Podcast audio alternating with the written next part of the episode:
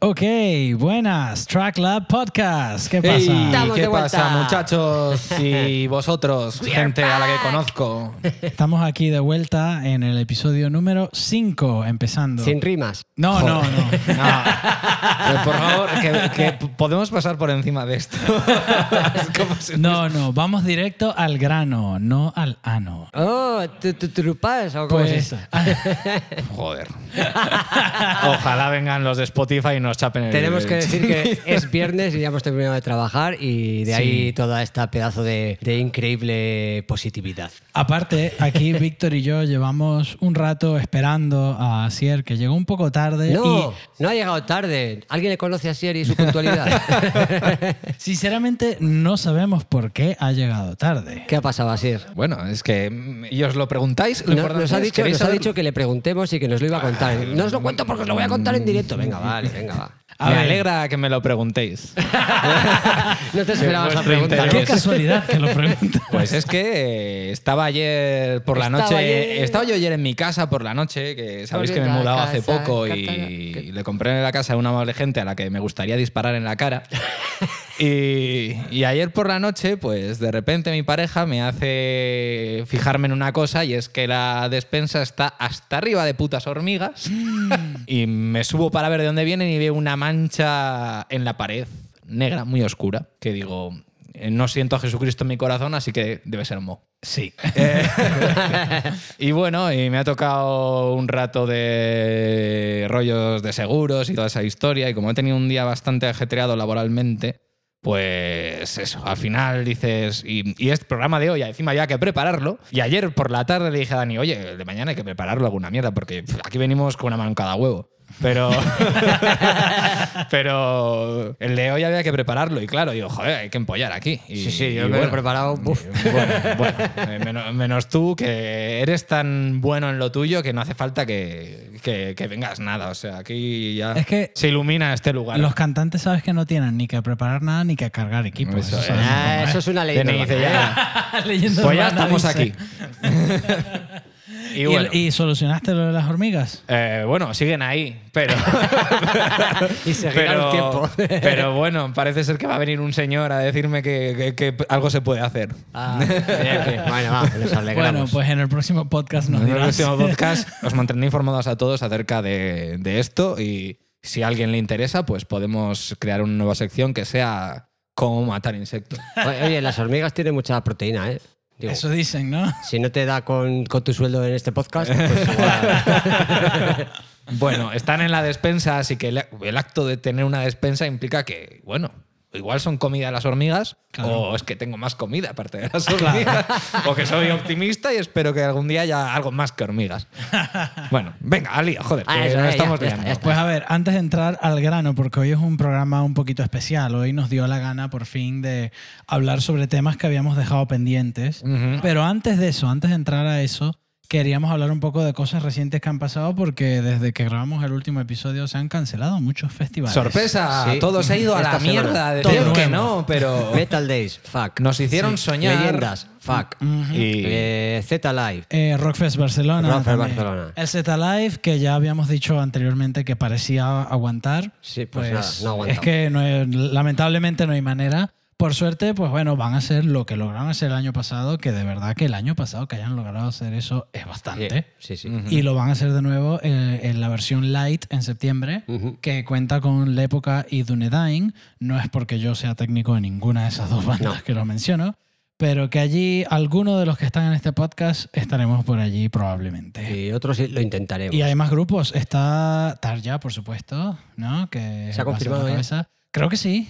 Ah, es verdad. No la Eh, estoy sí, sí, cagando sí, he yo, visto, ¿no? he Sí, visto se ha un confirmado, verdad. Sí, sí, sí, sí. que a mí no me interesa mucho. Estoy visualizando el cartel ahora mismo, es verdad. Sí, Más o menos. sí, bueno, y grupos nacionales de un nivel bastante guay. O sea, que igual que el año pasado, que el año pasado era un nivel bastante el- guay. Lo que pasa es que bastante guay. Sí, un formato reducido, menos bandas, un solo escenario, con distancia, con limitación de aforo, pero mira, me parece genial, a mí personalmente me parece de puta madre Oye, que logren hacer lo que se pueda hacer dentro de Sí, todo. A ver Eso si se es. puede hacer algo. También está ahí el Milagre Metaleiro, que bueno, dijeron que a lo mejor lo dejaban, pero que se daban un tiempo hasta mediados de junio, creo, para realmente confirmar si se pospone o no se pospone. Entonces esperemos que aguante. Sí, A ver, Eh, sí, el Milagro sí Metalero es un festival muy. Orion. Child, ¿estabais confirmados? Vale. Sí, sí, sí. Uy, molaría poder ir a un festival este año. Joder, ya ves. Bueno, pues es, es una semana antes que el. Sí. Sea que- ¿Ah, sí? O sí, una semana antes. Una justo. semana antes. Me lo habéis dicho, ah, sabéis que tengo una agenda, ¿no?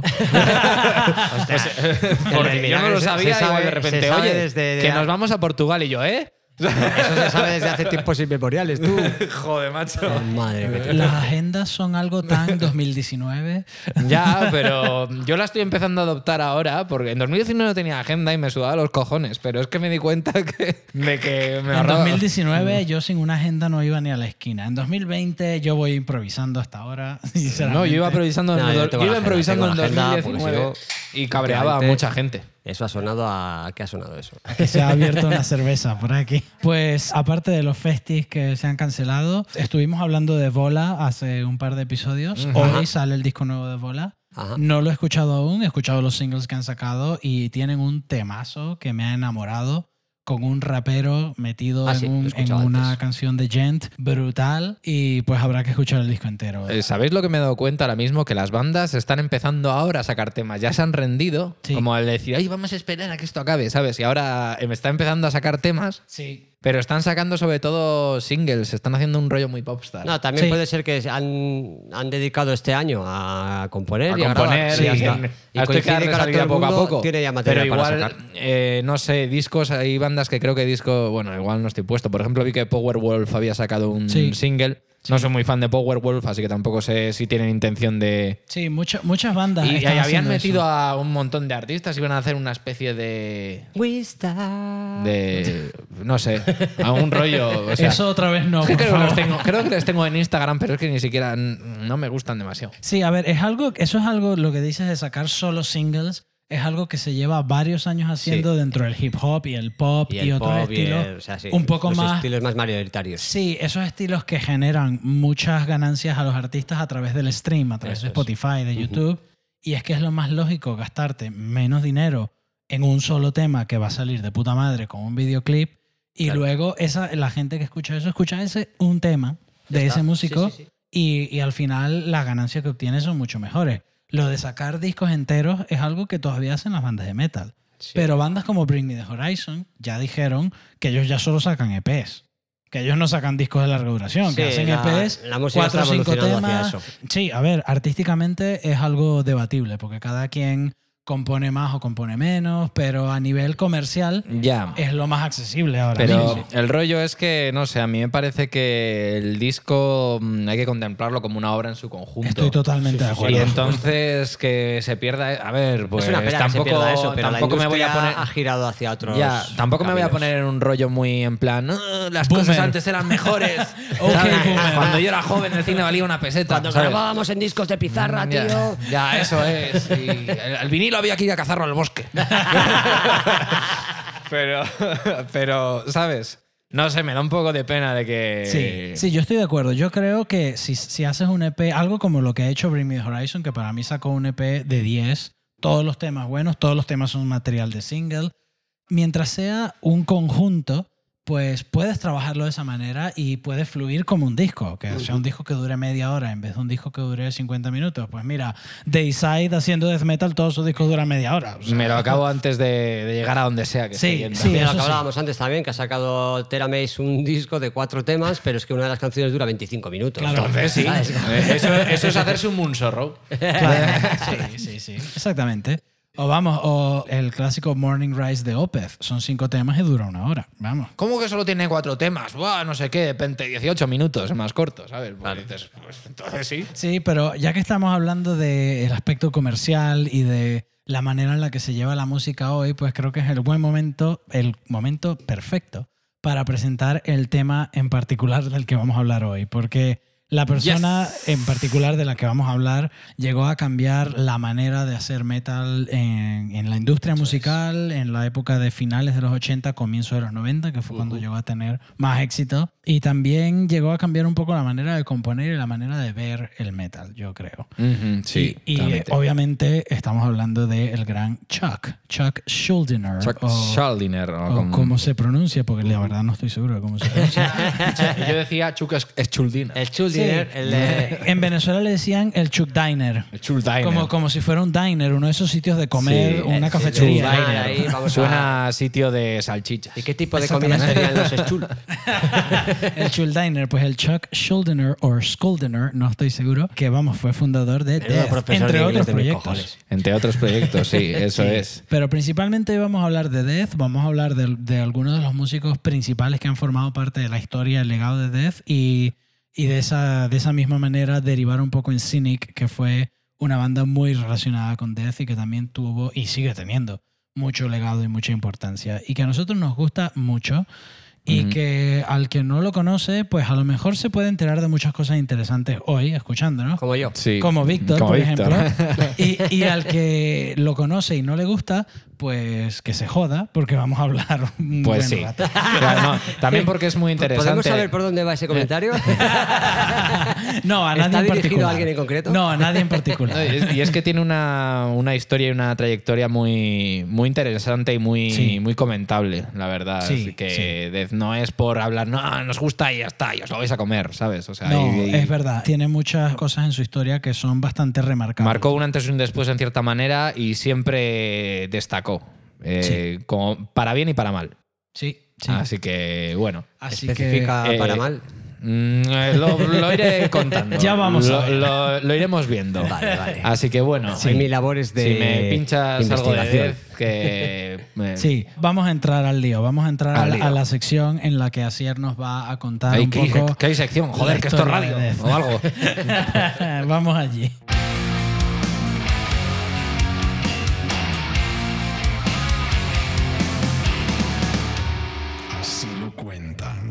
Pues así lo cuenta. Pues así lo cuento Amo. yo.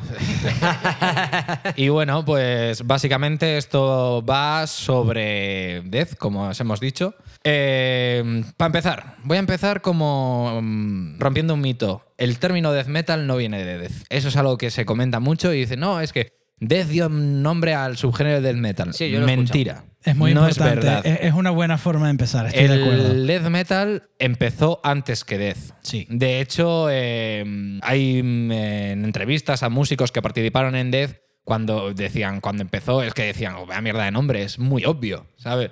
O sea, ya había otras bandas de death, eh, Possessed, estaba ya funcionando por aquel Es entonces. que yo, yo no, no estoy seguro, pero yo diría que Possessed inventaron el nombre death metal porque tenía una canción que se llamaba Sí. así.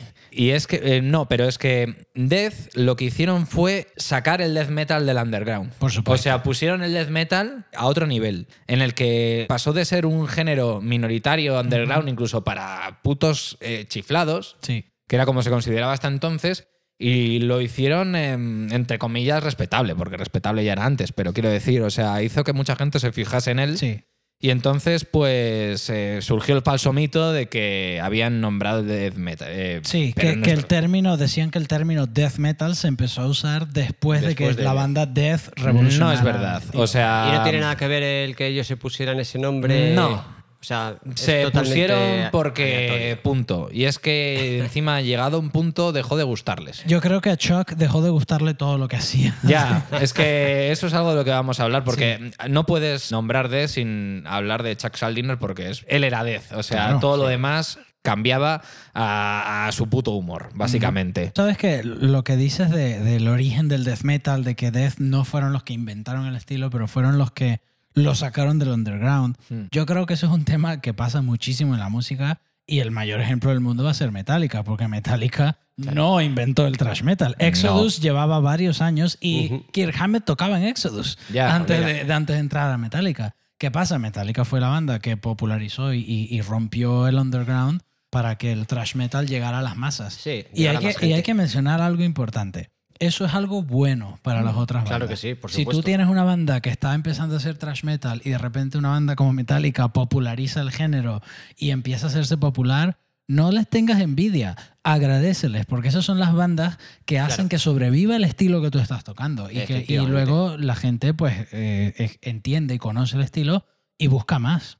Y eso es algo que pasó con Death. Y luego pues llegó a pasar pocos años después con Cannibal Corpse, que llegó, llevó el death metal a otro nivel también. Y que luego pues ya el, el death metal después de Cannibal Corpse y Morbid Angel explotó. Explotó Sí. a un fenómeno mundial que a día de hoy todavía está evolucionando. Eso es. Pero mm, creo que el rollo que sobre todo mm, hay un antes y un después en esa escena, porque antes de, de Death, el death metal eh, era como muy de nicho en el sentido de que era una especie de thrash metal eh, con voces más, en vez de, eh, pues, tirando hacia lo gutural, en vez de, bueno, en el thrash metal se rasgaba Sí. la voz de cierta manera. Y en el death metal, pues se interpretó de otra manera, pues dicen un poco más rápido. Sí, era, un era como un Slayer, pero las voces ya, ya no había melodía de voz, ya era un solo, un solo sonido y Sí. más rápido. Y, luego que la, la temática de las letras era muy fantasiosa en el sentido de que era como un poco eh, brain death. A mí me gusta decirlo así. Era como una especie de, de peligore de serie B. Todo lo Sí. que trataban las letras del, de tal. Y Death lo que hizo fue, mm, al principio, en sus primeros álbumes, ahora lo desarrollan un poquito más, eh, coger esa línea y poco a poco fue empujándola un poco más allá. Y, y empezaron hablando de, de monstruos inventados y acabaron hablando de monstruos más reales. Sí. Empezó a- em, sus letras empezaron a evolucionar y decían y decías, hostia. O sí, sea, porque, porque Chuck empezó a madurar como persona, claramente, Sí. como nos bueno, pasa a casi todos. también hablaremos de la figura de Chuck que, que tiene tela. Sí, sí. Bu- bueno. Hay mucha información. Eh, bueno, empiezo diciendo que yo sobre todo me he documentado viendo un documental. eh, joder, me ha sonado súper redundante, vaya mierda. Me he documentado viendo un documental de la documentación. y bueno, que hay un documental muy bueno, en serio, que se llama eh, Death by Metal. que Muy bueno, muy eh, recomendado. Es muy recomendable. Al final es como mm, una recopilación de entrevistas. De hecho, no hay voz en off ni nada por el estilo. Todo es eh, una entrevista tras otra, de ordenadas de, de gente que cono- le conoció, de su familia, gente que tocó con él, que Sí. le conocía desde, desde muy joven. Hasta que, bueno, que murió eh, por eh, un tumor cerebral en Sí. 1999, me parece que no, fue. creo que fue un poco 2000. después, Un poco 2001, después. 2002. por ahí 2002, me sí, sí, sí, perdón, perdón, 2002. O así, pero eh, en 1999 creo que fue cuando lo operaron por primera vez. Sí, Y luego ya la segunda recaída ya fue en 2002, ya, ya ahí acabó. sí, ese documental está muy interesante, sobre todo los comentarios de todos los músicos, porque Death es una banda que ya pasado el segundo disco, el mismo Chuck dijo, esto no es una banda, esto es mi proyecto, y yo contrato a quien me dé la gana y cada disco iba variando. Sí, porque ha pasado muchísima gente, ¿no? Claro. Sí, sí, sí. O sea, si ves la li- tengo aquí la lista de miembros. Lista o sea, de- y aquí, Sí, hay, de aquí hay como unas 20 personas. Y músicos muy buenos, ¿eh? Sí, que y después muchos han de estado estos en bandas músicos, de mucho renombre también, ¿no? Exacto, muchos músicos que ellos también llegaron a tener sus propias carreras musicales muy, muy... Muy respetables. Bueno, es que, a ver, eran músicos enormes y, bueno, que luego otros hayan estado, por ejemplo, como Richard Christie. Richard Christie también es un musicazo que Claro. luego se luego dejó el metal para dedicarse a la comedia. Sí, para, pero para la comedia de, de bromas telefónicas y de sacarse la polla en la calle. Pero, pero luego volvió al metal para crear su propio proyecto que es Charred Walls of the Damned. Eh, tengo que hablar algo de que eso. hablamos de eso en el directo que hizo Víctor. Ah, vale. Rememorando sobre Death, me he fijado de una, mm, eh, un paralelismo muy fuerte entre Chart Walls of the Damned Sí. y Control Denied. Ah, sí. Que es el, el- la banda Post-death. de post-death que intentaba sacar adelante Chuck Schuldiner de pues un rollo más eh, power metal, Sí. entre comillas. Con un vocalista más power metal. O sea, sí. pero ojo, eh, que el Chuck tenía una capacidad para cantar ese tipo. A ver, no power el metal, pero. de Judas Priest Es que, que, yo hace cuando es escuché esa brutal. versión aluciné, dije, pero qué puta salvajada. sí. Alguien me es tirará una piedra esta, por la calle, pero después de escuchar la versión de Death, a mí no me gusta la Judas Priest. A mí tampoco. O sea, mira, pues somos dos, nos tirarán piedras juntos, tío. Sí, sí. Compartiremos piedras lanzadas. Me sabe a poco la versión de Judas Yo cuando la escuché, eh, flipé en colores. Sí, dije, pero sí. bueno, y esta pues a él de en esa época, ¿qué- porque qué? eso fue el Sound of, Perse- Sí, el Sound of eso es. Perseverance, y ese disco no debió haber sido de No me destripes la sección. o sea, estás hablando de cosas de las que eh, traigo yo. Que no hemos llegado. Vale, vale. Tú habla de Designic. Volvemos, volvemos al comienzo. Venga, vamos. eh, eh, volvemos al. Voy a. ¡Orden! Orden en la corte. Organiza- organización. Vale, que se me está yendo. Bueno, vamos a intentar. No, en serio, vamos a intentar darle un poco de. esto. Coherencia. Y... De coherencia. ¿Podrías pinchar algo del primer álbum de, de Sí. Death que es Scream Bloody Gore? Hay una canción que vamos a pinchar ahora que se llama Zombie Ritual, que yo siempre he querido versionar en todos los grupos en los que he estado y nadie ha querido. y mira que con Bloodhunter terminamos versionando Crystal Mountain. Crystal Mountain. es Sí, verdad. Crystal Mountain. Pero Zombie Ritual, que es, esto es como un Slayer más rápido. Sí, O sí, sea, sí. Es una bestialidad.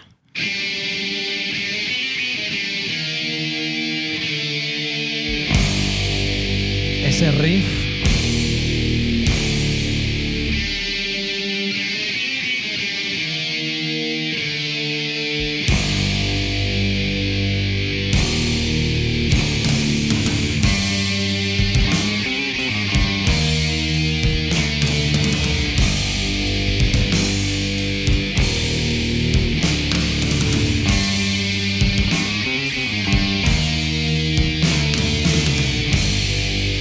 Claqueta se la dejaron en casa, me encanta.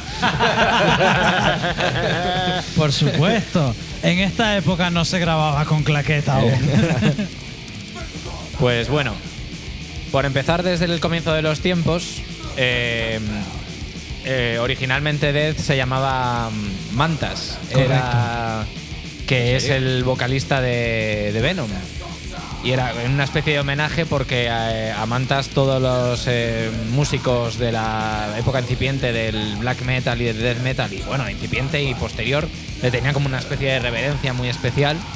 Y originalmente se llamaba Mantas el proyecto y era Chuck Saliner y sus colegas eh, tocando en el garaje de sus padres, eh, metiendo ruido, como es como empezamos todos. Grabaron varias demos, entre la primera de ellas Dead by Metal, precisamente, así se llama el documental. Sí. Por eh, la primera demo que eran ellos dándole al, al eh, puto a- al loro, tapándolo con una toalla y dándole a rec. O sea, no hay más.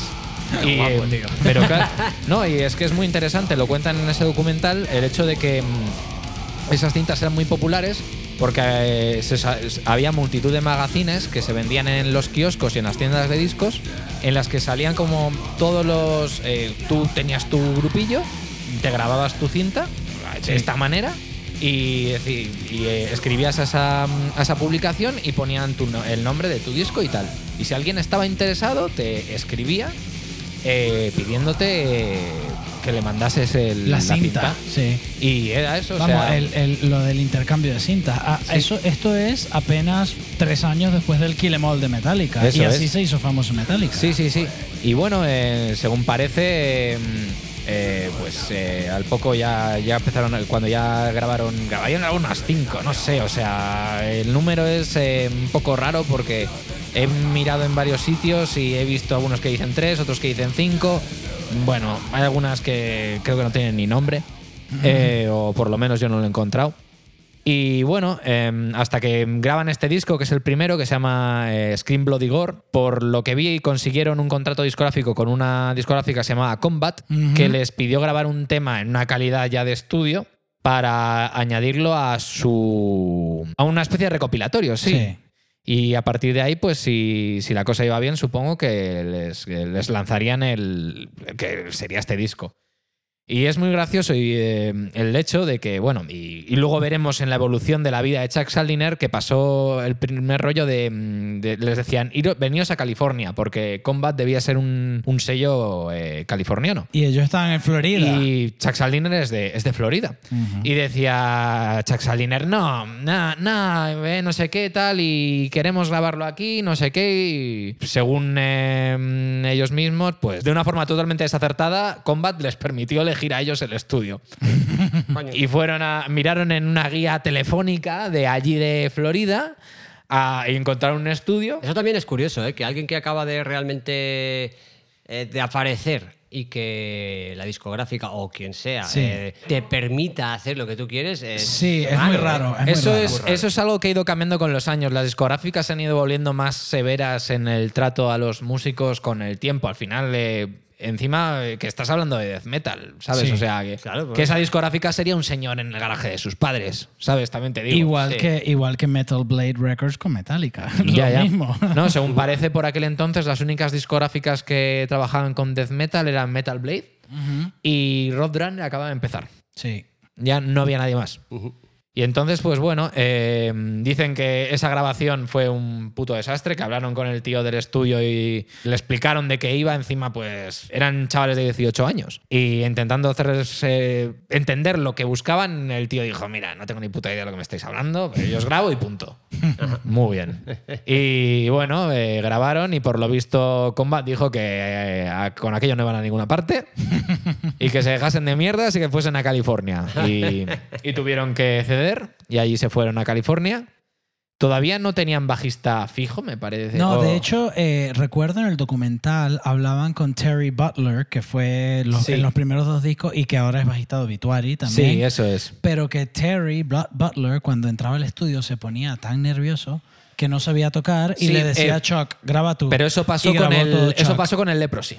Eso pasó Ah, con el Leprosy. vale. Con el Skin de Igor creo que todavía no tenían Y bajista lo grabó como tal. Chuck, el bajo, claro. Eso, y el, el bajo lo grabó Chuck. Y bueno, el rollo es que fueron allí eh, y les pasó una cosa muy graciosa que, que me recuerda a que no todos somos imbéciles cuando somos jóvenes. Por supuesto. Que es que Mucho, cuando ya grabaron, grabaron este Scream Bloody Gore y tal, eh, pues les llegó el vinilo de muestra y les llegó uno solo porque vivían juntos todos. Ahí se fueron a California y se convivían todos juntos.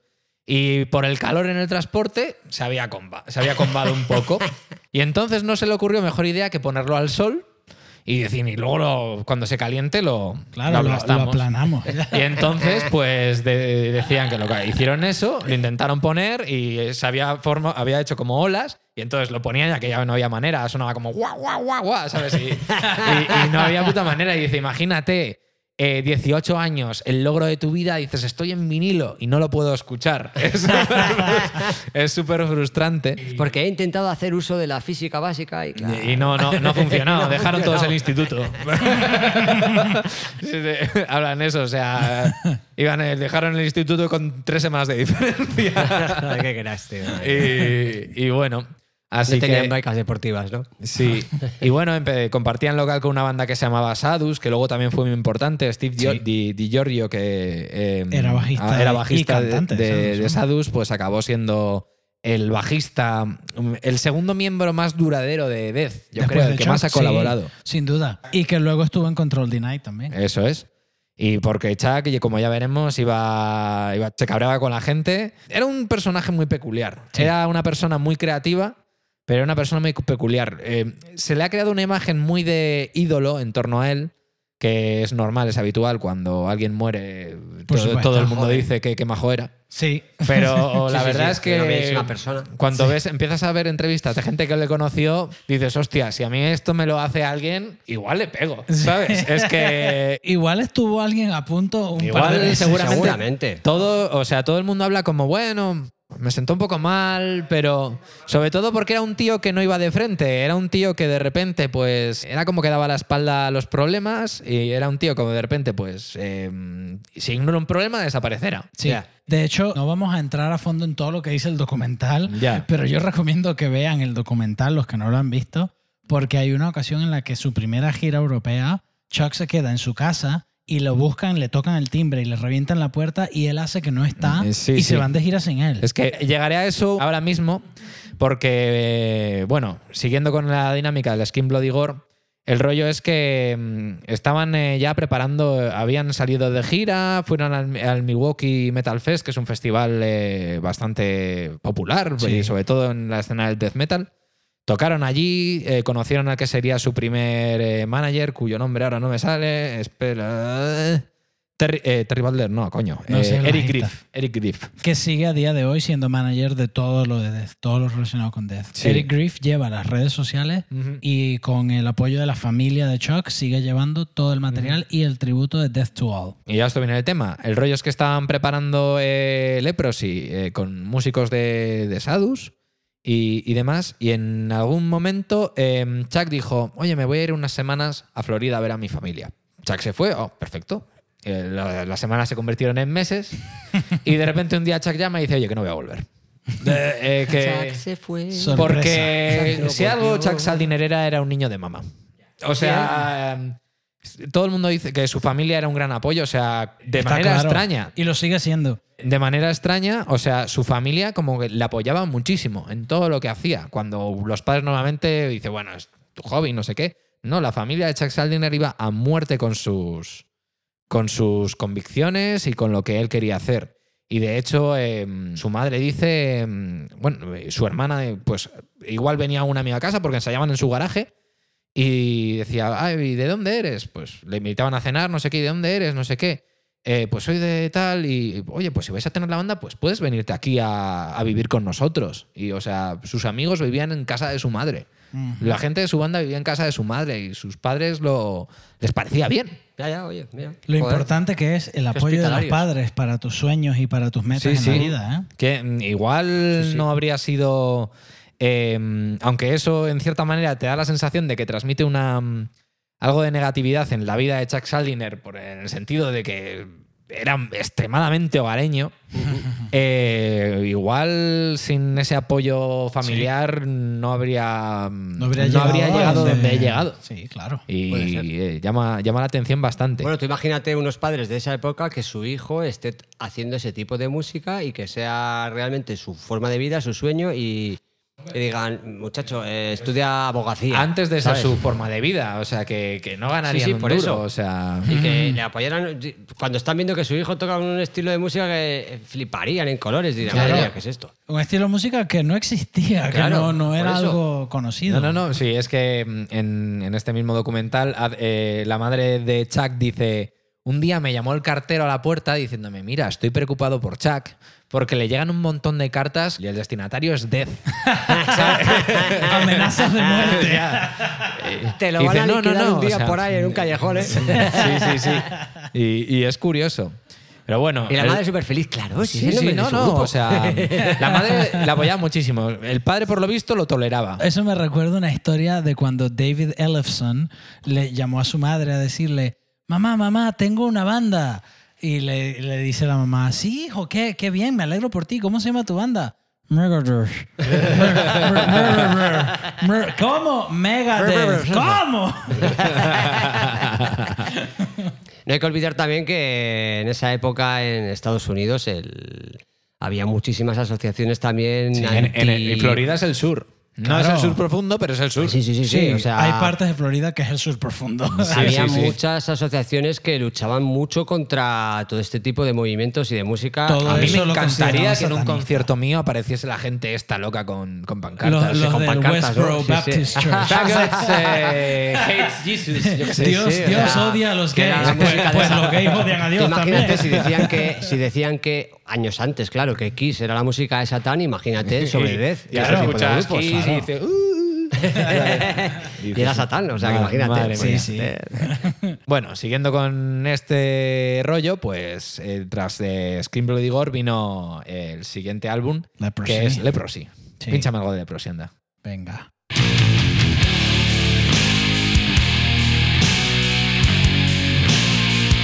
Y que yo creo que Death fue evolucionando poco a poco. Los primeros dos o tres discos ya se notaba una evolución, pero el cambio fue el Human. ¿no? Obviamente, pero yo creo que en cada disco de, de Death hay una evolución respecto al anterior, porque Chuck Saldiner, o sea, se aburría rápido de lo que estaba haciendo. Sí. O sea, un tío que siempre quería hacer una cosa nueva. Y es que em, los do- estos dos primeros álbumes, eh, Leprosy y Skin Bloody Gore, llevan una dinámica muy parecida al, al death metal que ya se hacía, en el sentido de, de las letras, eh, sobre todo. Tenían una cosa diferente que es respecto a la música, pero con respecto a las letras, eh, a la temática de las canciones, era parecida en ese sentido de que era un- tenía un rollo muy fantasioso, muy de película de terror de serie B, pero cuando lees las letras eh, ves que hay detrás un rollo más profundo. O sea, intentan contarte algo. Es un rollo un poco fantástico, Sí. pero mm, detrás hay un, hay un mensaje que intentan transmitirte. No solo hablarte de tripas y de Ya. eh, correrse con disgusto. Eso, Eh, eso lo hizo Cannibal Corpse dos años después. ya, pues, pues sí. Y, y tú las lees y dices, sigue esa dinámica, pero bueno, o sea, aquí hay algo más. Sí, Sobre y todo- creo que eso se nota mucho en el siguiente, que era el Sí, Spiritual es- Healing. Ahí es la evolución de Sí. que de repente vamos a hablar de cosas concretas. A nivel lírico, a nivel de a letras, nivel lírico. sí. La- pero la, la diferencia yo creo que había con, entre Death y cualquier otra mm, banda, sobre todo desde el principio, era el, el sonido. De Sí. guitarra, sobre todo. Sí. El, hay claramente una, una influencia de, de otros géneros de metal, como puede ser el power metal, que es más melódico. Y hacía guitarras muy melódicas y, y agudas. Y con un sonido muy agudo. ¿Sabes? O sea, no iba simplemente a coger un riff y a machacarlo hasta la muerte, sino que el tío buscaba mm, uno buscaba una que dentro de lo que es el death metal eh, fuese eh, fuese melódico. Sí. Y, y con lo- los discos se va viendo que además intentó llevarse un poco más allá hasta un rango más progresivo. Sí, cada vez más melódico, ya Spiritual Healing. Esto, esto que estás Que hablando de estamos escuchando Healing. ahora, Living Monstrosity, tiene unos solos y unas melodías muy melódicas. Ajá. Y ya lo siguiente ya era un nivel progresivo. Y ahí también a nivel de producción entraba el trabajo de Scott Burns de Morrison Eso es. Studios, que también fueron los que crearon ese sonido, que Sí. hasta con Sepultura, con Death, con incluso trabajó con Ice Earth mucho tiempo, pero a nivel de death metal, el sonido de ese bombo con click, ese bombo con el agudo, ese sonido de guitarra oscuro, pero ahí que tiene mucha chicha, es algo que Scott Burns en Morrison Studios fue, eh, bueno, y Jim Morrison, el dueño, fueron los primeros que supieron cómo hacer ese sonido, porque antes de eso, No, antes de la Rise de. Sepultura o el, o el Human de Death, por ejemplo, o Morbid Angel, el Blessed Are the Sick, no existía nadie, no había un técnico, un ingeniero de sonido que supiera cómo hacer sonar bien ese bombo tan rápido. Ya. Sonaba brrr, Ya, no sonaba- cómo- Claro, vale, siempre hay pioneros en, Exacto. en todos los estilos. Y bueno, pues es- era gente que entiendo que no lo sé, porque me lo estáis contando vosotros ahora, que era gente que estaba un poquito inmiscuida en ese mundillo. Sí, Sí. Entonces- gente que estaba un poco a la vanguardia, que es. escuchaban algo nuevo y, y- y ya lo pillaban, decían, Claro, ya estaban pensando entiendo cómo de qué hacerlo. va. Claro, exacto. Y, o sea, era gente muy avispada que a la hora de, oye, yo quiero hacer esto y, y sabían qué hacer para Scott que eso Burns creo que había trabajado con Sabotage, por ejemplo, hasta ese sí, o sea, claro. Que y- no era un rollo. No era un rollo metal. así, pero ya sabía más o menos cómo conseguir sacar, eh, sobre todo esos, esos eh, dobles bombos rápidos, que es igual lo más complicado. Me hace gracia que estamos hablando, cuando estás sonando un disco, del siguiente. Sí, pero a ver, yo creo que Scott Burns también fue en plan de que él ya llevaba trabajando con grupos de heavy metal, power Sí. metal, y empezó a trabajar estando en Florida con la escena de death metal de Florida, que fue Obituary, Obituary, que fue el. Creo que fue el primer disco, eh, Slowly We Rot, creo que fue el primero de Obituary. Y luego, pues, los discos de Death, luego Morbid Angel. Empezó a trabajar con mucho. eh, Monstrosity también, que es un grupo de Florida legendario, que el que ahora canta en Cannibal Corpse. Vamos, George Fisher cantó en el primer disco de, de Monstrosity. Empezó a trabajar con esos grupos y empezó a crear el sonido Morris Sound. Y luego, pues, les llamaron unos brasileños locos llamados Sepultura. Mira, que queremos que vayas a Brasil a que grabes con nosotros. Y dicen por ahí que él fue casi gratis. Porque él dijo, yo me voy a echar una vacación en Brasil. de puta madre, me pagan el típico. viaje. Y por supuesto salió el Arise y los siguientes discos de Sepultura que también revolucionaron el... Empezaron con death metal, pero revolucionaron el metal. Ya. Porque luego de allí siguió lo demás. Es curiosa la, la diferencia que había en esa época, bueno, ahora también, pero a lo mejor no es tanta la diferencia, de qué metal se hacía en América y el metal que se hacía en Europa. Sí, sí. Era sí. Totalmente diferente. Sí, porque es en esa misma época estaba Napalm Death haciendo grindcore. Eso es. Ese mismo año que estaba Scream Bloody Gore, Napalm Death estaba haciendo grindcore, que también era algo totalmente nuevo, el grindcore europeo, y tenía músicos de Carcass y tenía músicos que luego hicieron doom metal y hicieron música electrónica y el primer disco de Napalm Death, el Scum, el lado B del vinilo ya tenía una alineación distinta al lado A. O sea, tenía cantantes y músicos que luego... Estabilidad. Que- sí, sí, sí, a tope. Que luego, que luego tuvieron ta- cada uno su, su propia carrera musical y que luego crearon Carcass, porque estaba Bill Steer que creó Carcass después, estaba eh, Dorian Lee que luego creó Cathedral, que fue una institución del doom metal por 20 años. Sí. Y al mismo tiempo estaba en Florida creándose esto, creándose Death, creándose Morbid Angel. Y, y son muy paralelos, que luego se juntaron, Sí, que sí. luego hubo mucha... Luego cuando hubo eh, intercambio de cintas entre Europa y, y América, hubo mucha conexión, pero eran movimientos totalmente independientes Ujú. al comienzo. Y bueno, por decir una última cosa de Spiritual Healing antes de seguir, eh, es un disco en el que las eh, letras sí que evolucionaron. Pasaron de ser Sí. las típicas letras de Gore, de muerte. gore, o sea, de eh, vino eh, un demonio y eh, arrancó las tripas de una virgen antes de violarla. Eh, risas fuera. Esto Que a día de hoy Dayside, por ejemplo, todavía está haciendo letras satanistas. Sí, sí, sí, a oye, tope. que no, que no, nada en contra. O sea, cada uno. Pero Death, eh, Chuck Saldiner decidió que él quería tirar otra, eh, por otro rollo y hablar de, de monstruos y de miedos más reales. Y entonces empezó a tratar em, problemas que él sentía o que él veía que, que estaban en todas las personas y que le preocupaban, ¿vale? Y filosofaba sobre ellos.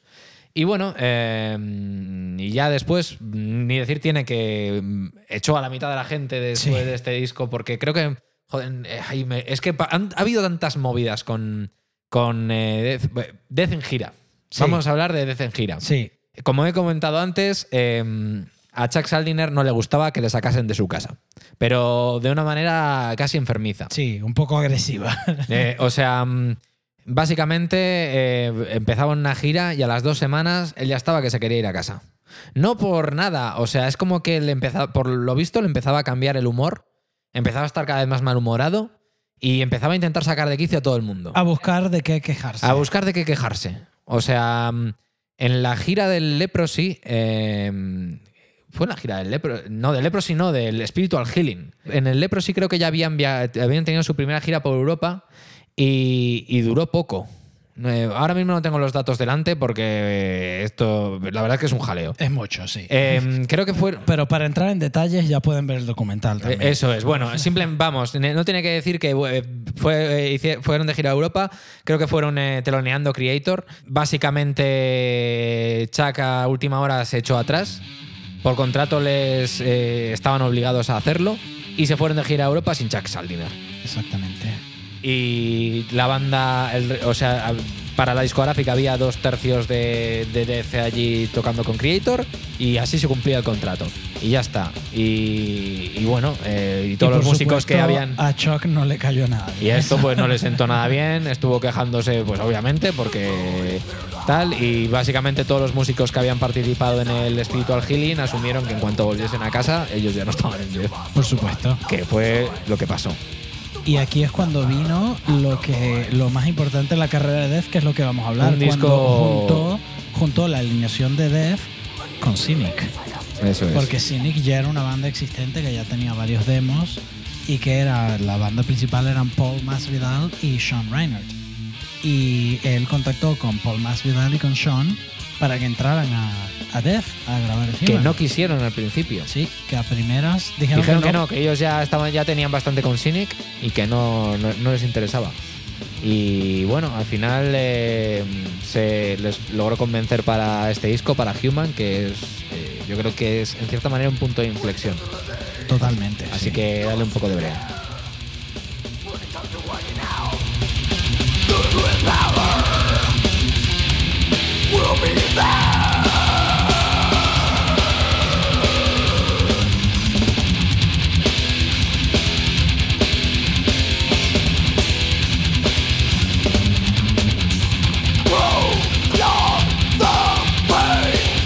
Aquí ya era, el sonido de Scott Burns de, Jim Mor- de, Morrison, de Morris Sound Studios. Y segundo, ya la, la- tanto a manera de letras como en el tema de música era mucho más progresivo, mucho más eh, improvisando. Y Sean Reinhardt, con 19 años, dejó a todo el mundo con la mandíbula en el suelo. Sí, en este disco, en, en el resultado final, in- intervino mucho curiosamente el batería, Son Reiner, Sí, porque tenía un estilo muy, muy, muy peculiar sí. Empezó a incorporar mucho del jazz Sí, y del es- progresivo era un tío, en el death metal. Era un tío muy fan de jazz, de Chick Sí. Corea y, y demás. Y entonces eh, tenían demos ya hechas de, con anterior formación para este disco.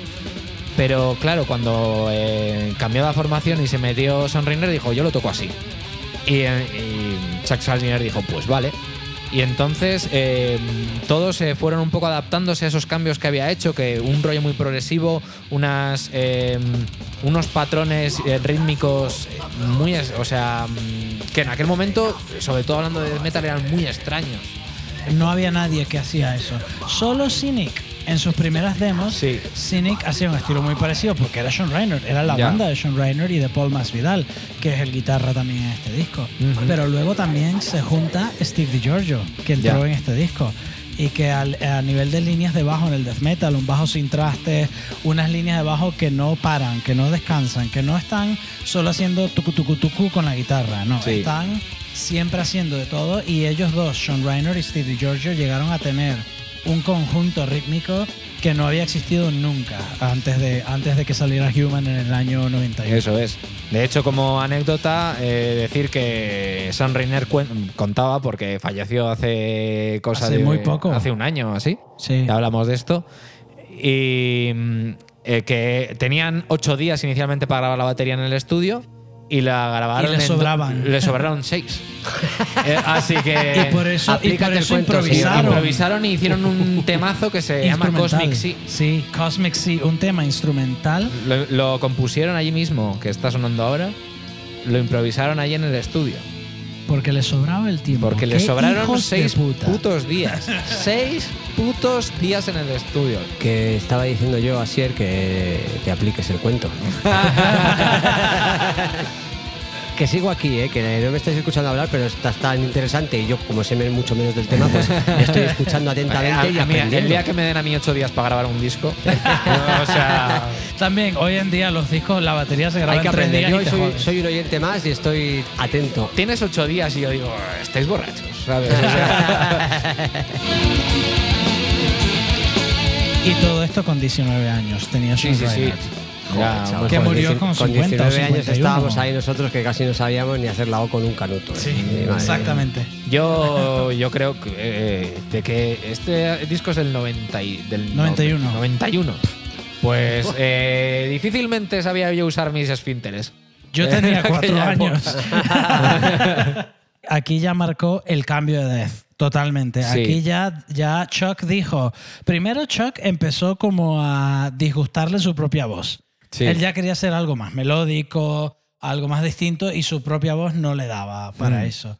Pero siguió, porque veía que había mucha creatividad a nivel de guitarras, de riffs, y luego empezó a contar con músicos muy buenos, porque el año siguiente, que es el Individual Thought Patterns, que Sean Reiner no quiso seguir, por más que él quisiera, Sean Reiner ya había sacado con Cynic su disco Focus, del que hablaremos luego. No lo cuenta así él. Ajá. Cuenta que después la gira se puso tensa una vez más y que la tensión entre Chuck y él subía, pero como ya hemos dicho antes, Chuck eh, afrontaba los problemas e ignorándolos. Y básicamente le llamó a Steve Di- DiGiorgio desde el estudio un día diciéndole, oye, mira, que vamos a grabar con Death y está aquí Jim Hoglan. Ajá. Así que... Jim Holland, que a esa época era Eh, batería de, Dark de Angel. Dark Angel. Había dejado Dark Angel Ujú. eh, justo antes. Y entonces y Chuck le llamó para hacerlo y dijo, ah, sí, de puta Y madre. que, y que Jim Hoglan, vamos, que el Individual habrá sido su primer disco grande, pero luego estuvo en, está todavía estado en en Testament, todo. estuvo en Fear Factory, Fear en Factory. Strapping Young Lad, que, o sea, Grupazos. Moco Y- de pavo. y- llegó a tocar con Opeth muchas veces. Sí, de- sí, de sí. suplencia. Así que, bueno, eh, básicamente pasó un poco este rollo otra vez. O sea, tuvieron tensiones y gente fuera y gente dentro. Me gustaría comentar un poco antes de pasar al Individual True Patterns que también en Human, eh, en el artwork, se nota también eh, un estilo que ya sería para siempre en Sí. Dead. O sea, mm, todo el mundo hacía ilustraciones así un poco eh, pictóricas, eh, pues eh, sobre monstruos, sobre tal. Eh, hasta ese momento, Death había seguido una estética mm, parecida a esa, aunque un poco diferente. Por ejemplo, en Spiritual Healing usa el color azul, que es un color muy raro para hacer una portada de, De death de- metal. de death metal. Para Skin Blood Igor es, es el rojo, obviamente. Pero en um, The Human en adelante usan un rollo como de acuarela, sí. que me parece súper guay. Y eh, unas eh, como ilustraciones de mm, an- anatómicas muy realistas Sí. que es que hace que directamente te fijes en él. Y es que precisamente hace un poco referencia a, a las letras también. Son, eh, tratan temas más realistas, más, más eh, conectados con la realidad que lo que la- el resto de bandas de death metal hacía. Mira, que está Víctor consultando porque no. en su Estoy- móvil las portadas. Claro, estoy mirando aquí la discografía. Estoy hablando de una cosa súper interesante y dice, joder. Se está enterando. Claro, coño, yo he dicho que estoy atento y estoy aprendiendo. Sí, sí, Entonces sí, yo sí. sigo A mí la verdad es que las portadas... eh, Multitarea. De, del la portada del Human, del Individual Through Patterns y del, eh, Symbolic. del también. Symbolic me parecen eh, de las portadas más... eh, no, no sé si decir bonitas, pero que más me han chocado. Sí. Y me siguen llamando la, y, me- y siguen llamando la atención hasta ahora. El Sound of Perseverance igual es un poquito diferente, pero... La, la versión, la versión remasterizada que sacaron hace muy poco también tiene muy buen rollo en la Mm. portada. Es lo mismo, pero con una perspectiva un poco distinta. Ajá. Pues no me acuerdo de él. Pero bueno, por seguir en esta dinámica que nos atoramos, vamos a seguir con eh, este Individual Through Sí. Patterns. Aquí, aquí vamos a escuchar el Individual Thought Patterns, que aquí, aquí le hicieron, Perdón, lo he dicho mal. Le hicieron justicia a Steve DiGiorgio en cuanto al volumen del bajo, Se le escucha, pero ¿no? se pasaron un poco también. Yo recuerdo, mira, sobre este disco, eh, que tiene muchos temazos, como este que estamos escuchando, Nothing is Everything, que tiene unas líneas de bajo. Yo con 18 años intentando aprenderme este tema, casi, casi renuncio a la vida y casi me, me lanzo por la ventana de mi piso. Pero me acuerdo una historia de una entrevista con Ingve Malmsteen en la que le ponían a, le ponían a él unas canciones que él no conocía y le decían, ¿qué opinas de esto? Y no le decían quién era, ¿no? Y le pusieron, por ejemplo, Joe Satriani, Dream Theater. Y, ¿Y en el, un- por, y el por qué los, todo lo que no es la guitarra está tan alto? No, y ¿sabes lo que dijo aquí? Le pusieron The Philosopher, The Death, de este disco, que es un temazo increíble, temazo. con un solo de bajo, con unos... Salió en. Bueno, eh, perdona, termina. Eh, Luego seguiré con. Luego, es que me he acordado de una cosa y. Que, que sí, que es un, es un temazo brutal. Y él lo escuchó y dijo, joder, la melodía, la guitarra y los riffs están brutales, me gustan mucho. El cantante parece que está cagando, que está sentado en el váter, pero es una pena que el bajo esté tan desafinado. porque es un bajo sin traste y Claro. porque está muy alto de volumen y es verdad, está un poco desafinado. Porque la manera de tocar de Stevie Giorgio es metalera, o sea, no es como Sean Malone, de quien hablaremos ahora, de que es muy bestia, de que toca fuerte. No es porque estaba desafinado el bajo como tal, es que es un bajo sin traste que siempre suena un poco desafinado porque no tienes la precisión de los trastes y porque está tocado muy fuerte, muy bestia. Pues mira, va a sonar desafinado, sobre todo si está tan alto de volumen en con respecto a la mezcla. Porque en Human estaba que casi no se escucha. Y aquí está por encima casi de la voz. Solea incluso en algún Sí, punto. sí. o sea, de- En el fade out de The Philosopher. Eso es. A mí me va te a dejamos, joder. te dejamos el fade out. Sí, tal. me va a joder toda mi vida que ese tema empiece un solo de bajo, que ya yo estoy ahí, uh, oh, oh, y hace un fade out y termina. Pobrecillo. Pero bueno, por eh, apuntar un poco eh, lo que hemos dicho al principio del episodio, eh, Death fue un grupo que puso el death metal en la palestra porque, bueno, en el anterior en- eh, disco Human eh, fue mm, de los primeros temas que llegó a la MTV a Headbangers Ball Cierto. con un videoclip, el tema Lack of Comprehension. ¿Era cuál? Lack of Comprehension. Ah, true, true. Lo estaré diciendo mal. No, lack of comprehension. Ponte la pila, Sier, ponte la pila. Y esto viene a colación de que en el tema del eh, Individual Through Patterns de, eh, de Philosopher, eh, thought, Thought patterns. patterns. perdón, el videoclip de The Philosopher salió en el programa de, de BBC Badhead, que Sí, era súper popular en aquella época en la MTV. Y salían BBC Badhead viendo el documental y haciendo comentarios por encima. Y era súper extraño porque, claro, el sitio donde sonaba en la MTV Metal era Headbangers Ball, que era de 12 de la noche a 2 de la mañana. Sí. Y, y bueno, y el- pero el programa de BBC Badger era en prime time. Y entonces, pues, eh, fue una repercusión que el death metal estaba teniendo que nunca la había tenido. Sí. Y fue el primer videoclip de Death también, creo. Creo que no habían grabado No, ningún el, videoclip el oficial. primer videoclip, antes. Lack of Comprehension, de- Sí. Comprehension, Sí. era oficial. Sí, sí, era el primer videoclip oficial, quiero Sí, decir. ahora estoy hablando de Philosopher, joder. Ah, perdona. ¿Me estás liando? Perdona, me lié. sí, el primer videoclip fue Lack of Comprehension, luego el de The Philosopher. Sí. Yo creo que el que quiere entender un poco de Death, mira, les hemos explicado bastante bien cómo va la historia y hemos puesto bastantes muestras de, de cómo suena. De allí sabemos que ha ido a otro, a otro nivel y que termina con The Sound of Perseverance, que es un disco que no debió haber sido un disco de Death, que iba a ser un disco de Control Aún Denied. así me gusta mucho como disco de... Oh, No, no, a mí me encanta. Yo lo prefiero como un disco de Death con, eh, cantado por Chuck, aunque el bajo no lo grabó eh, Steve Giorgio. El bajo es muy distinto y es grabado a púa en un bajo con trastes por Scott Clendenin, quien por cierto murió ya hace varios años también. Pero ese, ese disco ya fue el último de Death, que ya el mismo Chuck lo sabía porque ya él había creado Control Denied. Sí. Y, y de hecho hay unas demos que se pueden conseguir, unas demos de el disco Víctor nos trajo cervezas. Gracias, Víctor. Gracias, Sí, porque, Víctor. porque además de hoy escuchar y aprender, eh, soy camarero. Pues eso, que llegó al pico con Sound of Perseverance, que fue un disco muy distinto, pero que sigue teniendo mucho la esencia de Death. Y yo creo que ese disco cantado por Chuck es perfecto.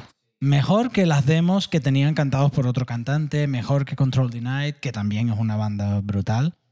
Pero yo creo que era el, el- como el final perfecto para Sí. Death. Y a ver, yo Symbolic y eh, eh, The Sound of Perseverance creo que son los discos que más he escuchado de Death, también porque son los más esto y coincidieron más con mi edad. Sí. Bueno, pon algo del Symbolic, coño. Sí, que señor. es un discazo. Por supuesto que el que, el que conozca a Bloodhunter sabrá que nosotros versionamos el Crystal Mountain de Symbolic. Pero vamos a poner otro tema aquí. Without por- Judgment, Without Judgment. Without Judgment. Venga. Judgment, perdón. Debo aclarar que yo soy profesor de inglés de los otros dos en este podcast. Que- y que nosotros no. Y somos, somos unos alumnos muy malos. Es que me encanta este rollo que hace Jim Holland. sí. Jim Hogland con, con estos dos discos que grabó con Death se destacó muchísimo. Sí. Y vamos, que tenía unos, unos, o sea, tenía un rol que cumplir que era ser el que viene después de Sean Reinhardt. Ya, o ya, sea, que no era- Eso es para cagarse. no era fácil. no, no.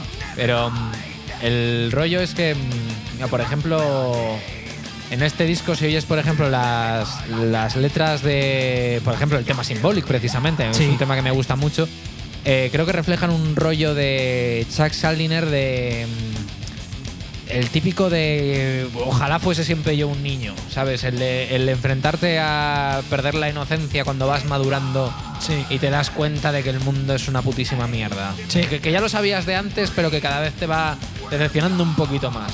Yo creo que es un poco la moraleja de que todo lo que haces en la vida son actos simbólicos. Al final, todo es simbólico. O sea, sí, no- básicamente todo lo que. Al final, eh, lo que tú eh, te impele a ser de determinada manera son los símbolos que te has ido creando a lo largo de tu vida. Exactamente. Eh, y, pero no son eso, no son más que símbolos. Eh, ya está, son recuerdos y, y no volverán jamás. Y, pero te aferras a eso como lo que te guía en la vida.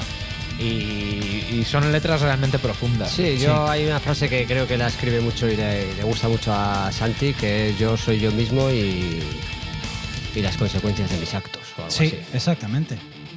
Eso Eso, creo que se refleja mucho en las letras de Chuck. Sí, sí. Ese- Uh. Esa frase. Eh, qué decir tiene que, bueno, estos discos, este, estos últimos discos para mí me parecen sobresalientes. Son sobresalientes, perdón, de repente durante unos segundos he olvidado cómo hablar. Eh, y, A día de hoy siguen día de- siendo sobresalientes. o sea, siguen no- siendo- sí, sí, sí, o no- sea, no, suenan, suenan- viejos o no, suenan, no suenan sí. desfasados para nada, suenan perfectamente contemporáneos y, y funcionan muy bien. El rollo es que aquí eh, Chuck Schuldiner empezaba a estar cansado de, Sobre todo porque el rollo de que ya no le dejaban innovar tanto como a él le gustaría. Estaba tocando techo dentro de. O sea, el death metal había sido un género que había nacido del hacer algo diferente, algo disonante, no sé qué. Pero pasa mm, mucho con el metal. Eh, nos gusta, pero hay que reconocerlo. Y quien no lo reconozca. Termina repitiéndose mucho hasta Sí, la saciedad, sí, ¿no? Porque cosas. parte de la esencia del metal, heavy metal, power metal, death metal, de todo es la rebeldía, hacer algo distinto. Y cuando todo el mundo lo está haciendo, ya no es Parten a partir de la rebeldía, pero automáticamente, como te salgas de eso, ya. ¡ugh! Poses sí, de mierda. Sí, absolutamente. Mm. Como te salgas de, del- del- de la parte Del canon. O sí, sea, exacto. del- como te salgan de estos cánones, uh, se han vendido. Ya. ¿Sabes? Y entonces. y, yo creo que en ese caso Chuck se ha Ah, vendido Chuck- en cada disco. Sí, sí, sí. A Chuck Saldiner eso no funcionaba con su forma de ser. Y es que, claro, en aquel momento eh, no sé con qué discográfica estaba porque cambió 20.000 veces porque era insoportable. Era básicamente. un ingui de la vida. ¿o Era. A ver, todo, todo el mundo parece guardarle mucho cariño, pero con determinadas cosas era insoportable. Yo creo que es más era respeto incapaz que de, cariño. Era incapaz de acabar una gira por Europa. Eso para empezar. Yo, yo creo que es más respeto que cariño. Yo creo que todos los músicos que han trabajado con él dirán y contarán de los malos momentos y cómo se la liaron y tal, pero luego el respeto y la admiración que le tienen es independiente. Sí, sí, sí. Sí, que bueno, que al final eh, el recuerdo que tendrán de él, pues Sí. eh, les hará pensar en que, o quedarse más en lo positivo que en lo negativo. Aunque hayan Claro. vivido muchas cosas negativas, Obviamente. dirán, a ver, esto fue una figura icónica y muy importante que ar- al resto nos ha hecho seguramente ser más Y, importantes de lo y que que a hubiéramos día sido de sin él. hoy lleva muchos años el tributo Death to All, que es un tributo oficial eh, aprobado por Eric Griff y por la familia de Chuck, que todos son ex músicos de Death. En ciertas, cada año cambian la formación y cambian un poco el setlist de lo que tocan, pero eso sigue generando, o sea, siguen tocando en festivales, sigue generando eh, De hecho, palabra. tocarían más que Death. Porque Sí. Death con Chuck Saliner. No llegó a tocar eh, tanto. Era, era, era jodido. en los últimos años creo que llegó a tocar, por ahí, a girar mucho. Luego mm, debió hacerse más sencillo porque, por lo visto, eh, Chuck maduró un poco y eh, se Y también, fue. también creo que ya cuando era un adulto y tenía que económicamente depender no de su familia, sino de él mismo, Ya. pues claro, si La vas a vivir, responsabilidad. claro, si vas a vivir de tu banda y de tu música, pues tienes que girar. Tienes que ¿no? tocar y, Claro. y te jodes. Y si te entra morriña, pues, chico, llamas a casa. ¿Sabes? que, es lo que hace- que es lo que hacemos todos. Mandas un WhatsApp. Exactamente. que, que si murió en el 2002 no había WhatsApp. ah, ah, haber estudiado. Te vas al hotel y te pones sonidos del bosque, yo qué sé, ¿sabes? sí. O del mar, como Homer Simpson. Uh, ¡Arriol la mesana! Yo quiero hablar un poco porque creo que... ¿Más? creo- sí. es que hemos elegido un tema que esto podemos alargarnos. Sí, y por eso después del primer episodio decidimos hacer un especial entero sobre este tema. Pero yo quiero derivar un poco en la historia de Cynic, en el legado de Cynic y en lo que ha hecho Cynic, porque Cynic ha sido una banda mucho menos... eh, ¿Cuál es la palabra? Eh, que ha hecho ha tenido menos menos discos. repercusión. No, no menos repercusión, sí, también. Pero quiero decir que ha sacado muy pocos discos, que es una banda mucho menos... ¿Prolífica? Prolífica. Esa es Eso la te iba a- Joder, pues lo hemos dicho casi a la vez. ¿eh? Ah, soy tu profesor de español. Eso, Cynic haciendo. Ha ¡Jódete, Yankee! Una banda. ha sido una banda mucho Vete a tu menos país. prolífica. Esa es la palabra. Eh, mucho menos prolífica porque, bueno, porque poco después de su primer disco Focus se separaron y crearon una banda que se llamaba Portal, que era con una voz femenina, un estilo parecido, pero nada que ver con un death metal técnico ni progresivo, que estuvo muy guay, pero nunca llegó a sacar un disco, sacaron demos solo. Y luego Cynic sacó en Focus en el año 93, casi seguro, creo. Y luego en el 2008 sacaron su segundo disco, que fue el Trace and Air, que es un disco que para mí personalmente, yo creo que para mucha gente que escucha el metal progresivo que viene derivado del death metal, que viene de Death y de todos estos grupos, es un disco que también marcó un antes y un después, el Trace and Air, en la época un poco más moderna. Es más raro Cynic que. O sea, tú. Cynic no es para todo el mundo. Sí, sí, creo. estoy de O acuerdo. sea, em, Death, que dentro de la- del rollo es más tal. Eh, Cynic era, es un rollo más incluso de nicho. Sí, ¿sabes? más creo, de nicho, sí. Yo creo que a Zack Saldiner le habría gustado más crear Cynic. la verdad. Pues Paul Masvidal es que hizo, hizo mucho porque se influenció mucho por el estilo que se hacía en Florida en esa época. Él creó mucho ese estilo que venía de Death y si escuchas las primeras demos era muy parecido Mm. a lo que hacía Death al comienzo. Pero cuando empezó a generar su voz limpia, que era un rollo eh, con vocoder, un rollo co- robótico extraño, y a mezclarlo con una voz gutural, que Cynic tuvo muchos vocalistas guturales al mismo tiempo. O sea, tenía guitarras que cantaban guturales. Llegó un punto que tenía un tío en el escenario que solo hacía las voces guturales, que eran el 30% de, de las voces. Y, y giraban con un tío que estaba detrás del escenario solo haciendo guturales, que, que era... Madre mía. Que, que sí, que no tenía ningún sentido. Empezaron a dispararlos en backing tracks. Y, y el Focus, que podemos hablar, un, yo puedo hacer un podcast entero sobre Focus, pero voy a ir a Trace and Air y hablar un poco sobre la reunión. Una cosa que mm, comento rápidamente Sí. lo de Control Denied por encima de la última época Ah, de, sí. de Death. Y bueno, el rollo es básicamente que en estos últimos discos, el Symbolic y el Son of Perseverance, ya mm, eh, básicamente eh, Chuck Saldiner seguía con Death porque le obligaba a la discográfica, porque que ellos Sí. querían, él quería hacer voces limpias. De hecho, la mitad del, del, eh, los temas de. Bueno, la mitad no. eh, casi todos los temas del Son of Perseverance quería. Los había compuesto originalmente para Control Denied, eh, que iba a ser una banda mm, tirando más hacia el power metal, eh, mezclado con un rollo progresivo, con voces limpias. Y él quería dedicarse a eso, pero claro, o sea, le exigían un disco de. eh, para comprarle Control Denied, la discográfica le exigía hacer un disco de Death. Así que. Qué curioso, ¿eh? Ya, ¿ves? Y- En esa época pasaba mucho también. Las discográficas tenían mucho control sobre qué sale, cómo se llama, Sí, sí, la pero me portada. refiero a qué curioso cuando es, es un estilo que al principio no era para nada Ya. mayoritario y de repente Y ahora cuando, como la vieron gente lo que funcionaba, quería- "Ah, tienes que tío". Exactamente, vieron La que gente la que- funcionaba y claro. dijeron, ajá, dame El más". dinero llama dinero. Y así. es, que precisamente mm, eh, cuando ya empezó a trabajar en Son of Perseverance y el primer disco de Control Denied, que, The Fragile Art of Existence. que es un nombre que me parece súper guay y que ya hace referencia a lo que mm, le pasaba a Chuck Saldiner, que era que no estaba vamos, básicamente le habían diagnosticado un tumor cerebral. Sí. él no estaba bien. Y entonces, pues, hizo este disco como a toda prisa. Con, ya había, se había incorporado a la batería, por ejemplo, Richard Christie. Eh, creo que las- el bajo lo grabó eh, Steve Gi- eh, Di Giorgio también. Sí, en Control the Night sí. Él volvió porque en los últimos dos discos de Death no estaba Steve Giorgio. Es verdad. Y eh, para, para las primeras demos no estaba. Y luego, cuando fueron a grabar el disco, Chuck llamó a Steve, que quería que, que Eso es. Y de hecho estaba grabando Steve Di Giorgio mientras a él le operaban en Nueva York.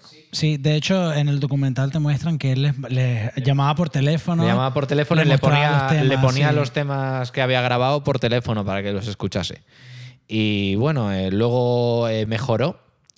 Eh, tuvo un par de años de prórroga, por decirlo de alguna manera, y en el que le dio tiempo a hacer el, el último disco, el segundo y último disco de Control Denied. No volvería a hacer nada más de Death. No, no llegó a salir, de hecho, el Y último disco. no llegó a salir, eh, cuyo nombre no me acuerdo ahora mismo, pero no, es sí que, lo- es que el segundo disco Control Night no llegó a terminarse. Vamos, pero, se hizo el pero primero. tenía nombre. Sí, Eh, sí. Y tenían, y creo que al final, no sé si fue la familia o el management que no permitió que lo terminaran, pero se, o sea, él murió antes de que terminara el segundo disco. El primero, The Fragile Art of Existence, Mm, sí. Ese sí, que además eh, tiene un Discazo. rollo muy guapo. Expect the Unexpected. Eh, ahora no me jode, no lo estoy encontrando. ¿eh? Mira que lo, lo tenía por ahí, pero no me sale. Ah, When the Man and Machine Collide. right, When Man and Machine Collide. sí. Y nunca, es, Nunca nunca, salió. salió. Y, y bueno, y debían eh, tener eh, festivales ya palabrados y tal. Y de hecho, eh, Chuck estaba con muchas ganas de tocar, pero es que su enfermedad no se lo, no se lo permitía. En llegado a ese Claro. punto, debía tener el lado izquierdo del cuerpo paralizado y demás. Y bueno, eh, fue empeorando con su enfermedad poco a poco hasta que ya en 2002 falleció. Y bueno, no sabemos hasta qué punto habría podido... eh, ¿Qué más podría haber con- eh, contribuido a la música en general? Porque yo creo que lo que era era un músico al final. No iba a centrarse en un género y claramente para él ya, no sé si es porque ya veía que su vida se acababa o, por cualque- o porque estaba directamente cansado, pero Death de, para él ya era un obstáculo más que, Sí, sí, exactamente. Más que un. Para hacer lo que él quería. Y aquí voy a mm, formar un nexo que antes has comentado de la banda que Richard Christie lleva ahora, que es eh, Car- Walls of the Walls of the Damned.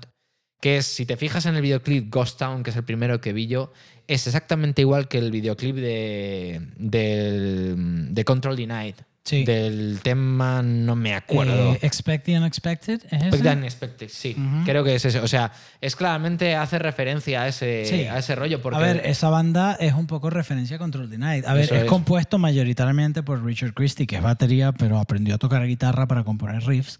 Y tiene a Steve DiGiorgio y tiene obviamente a Ripper Owens, que es un dios de la voz power sí, metal. sí, sí. Y también el guitarra que mucha gente no conoce quién es, Jason Sweckoff. No es famoso por ser guitarra porque es un tío que está en una silla de ruedas, pero es, un, es uno de los mejores productores de metal moderno de la historia del metal. O sea, es Jason Sweckoff es un ingeniero de mezclas y de producción que trabaja con Mark, eh, se me olvidó cómo se llamaba. Vamos, que ha hecho Whitechapel, Cannibal Corpse, ha hecho todas las bandas de deathcore modernas, Carnifex, y que es un... eh, De hecho, todo el proyecto Charred Walls of the Damned, las guitarras las graba Jason Sweckoff. Pues una de cojones. Sí, y producido y mezclado por él. En directo, las pocas veces que ha tocado Charred Walls of the Damned, busca un guitarrista suplente, porque Jason Sweckoff no sale de su casa. Ya, ya. ¿Sabes? Es un productor, es un técnico, no es un guitarra. Claro, claro. Pero eso, o sea, mm, yo cuando lo escuché, escuché las dos bandas, vi eh, un paralelismo muy claro en, en el Sí, esto. O sea, sí. una especie de. mm, Esto es. eh, Una continuación un poco una de lo que continuación, quería o sea, suena diferente, no suena. Obviamente, cada banda tiene su rollo, pero es un rollo de mm, musicalmente elaborado al nivel que lo hacía Death, eh, en cierta manera melódico, eh, con voces limpias. Pero, y encima es que el videoclip es básicamente calcao. Sí. El videoclip es calcao. Entonces, por eso ahí veo una un especie de homenaje. Sí, sí, sin duda. Y bueno, hasta aquí mi extenso. Tu aportación. Mi aportación.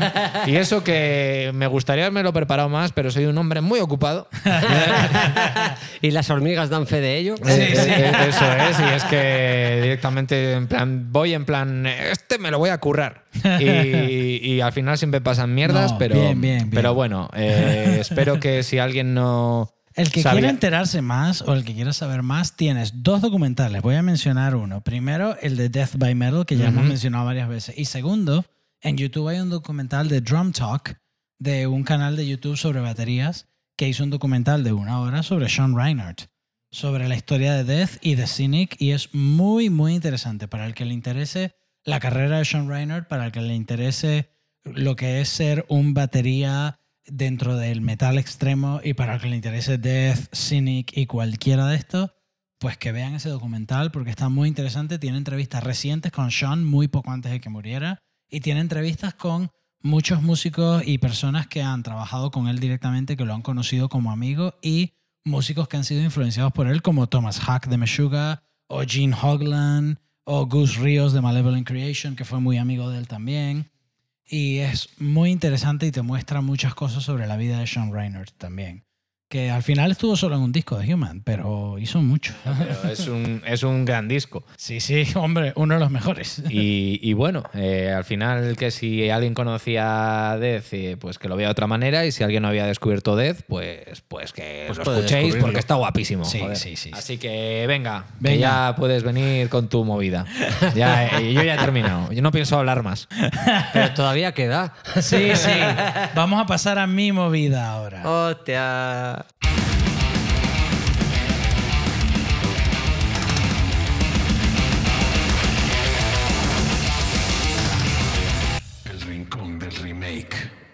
el rincón del remake. ¿De qué hablarás? ¿Qué traes? Válgame la Virgen. En el, creo que fue en el primer episodio de, de este podcast, hicimos esta sección sobre el Human the Death, ¿verdad? Sí, pusimos a parir otras muchas cosas. Sí, sí, entre otras cosas. No, el Human no, ¿eh? El Human no. No, no, no, el Human está guay. Pero ahora me toca a mí poner a parir a ciertos seres humanos a los que admiro muchísimo. Aquí viene Daniel Luces a hacer terapia. Sí, exactamente. Vengo a liarla. Porque vamos a hablar de Cynic y vamos a hablar de Traced in Air, trazado en el aire. Eh, Cynic siempre ha tenido un rollo muy budista específicamente budista. Entonces, Paul Masvidal siempre ha tenido un rollo muy budista y el Trace and Air es un excelente disco que muestra Unos perroflautas. un poco, un poco perroflauta, sí. un poco perroflauta. Si quieres ser más perroflauta, puedes ir hacia Portal o Aeon Spoke, que son proyectos de Paul Masvidal y Sean Reiner también. Más perroflautas aún. Trace Air todavía tiene esa influencia de death metal progresivo y tiene unas voces guturales increíbles hechas no por Paul Masvidal, que hace más de 20 años que no hace una sola gutural, sino por Timon, que fue un guitarrista holandés que estuvo en Cynic, esa época, muchos años estuvo en Cynic, y que grabó, aparte de ser guitarrista increíble, grabó muchos solos y muchas partes de guitarra, también grabó las guturales de Trace and Air del año 2008. ¿Y qué pasa? Que hace muy poco, hace uno o dos años, no me acuerdo exactamente qué año, de repente, de la nada, Cynic sacó un remix. Remix y remaster de Trace and Air, que a mí me parece un disco absolutamente perfecto, de 10 de 10, que no necesita un Y del remix ni un 2008, que remaster. tampoco es un disco también. Que tampoco es tan viejo, el remake que nadie pidió. Exactamente. Este es el, el remake que nadie pidió y que debo decir, cuando me enteré de ese remake y vi quién lo mezcló y quién lo masterizó, me, masterizó, me pareció de puta madre, porque lo mezcló Nolly, que fue bajista de Periphery muchos años, que hace a día de hoy unas mezclas increíbles, las mejores mezclas que yo he escuchado en mi vida y que utilizo a día de hoy como referencia como técnico de sonido son mezclas de Nolly, masterizado por Ermen, de quien hablamos en el episodio con José de Arwen, que es el que masteriza todos los trabajos que, ha hecho Arwen hasta ahora, que ha hecho José hasta ahora, eh, que ya Ermen no está trabajando con casi nadie. Pero este disco lo mezcló Nolly y lo masterizó Ermen, por lo cual yo dije, pues mira, no hacía falta, pero tiene que sonar brutal. Y lo vamos a escuchar ahora, porque sonar suena bien. Es innecesario, no hacía falta. Sonar suena bien, pero tiene algo. Tiene algo que me hace enfadar mucho. Vamos a ver si descubrimos. qué Sí, es. voy a poner un tema que se llama Evolutionary Sleeper. sé. Voy a poner un tema que se llama Evolutionary Sleeper y pronto veremos por qué elegí este tema, que me gusta mucho, pero todo el disco me gusta. Pero específicamente este tema tiene algo que en el remix falta. Hace como... mm, Que, que- que se omite. Sí, Que- que, que- está un poco fuera. Ausente. Ah, Sí, sí, exactamente. Creo que sé por dónde Te quiero vais. cuando no estás. Vale, porque vale. Estás como Exactamente. ausente. Exactamente. Pues vamos a escuchar un poco esto.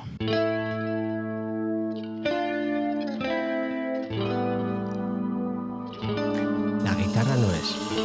No, la guitarra está. Raíz tampoco es.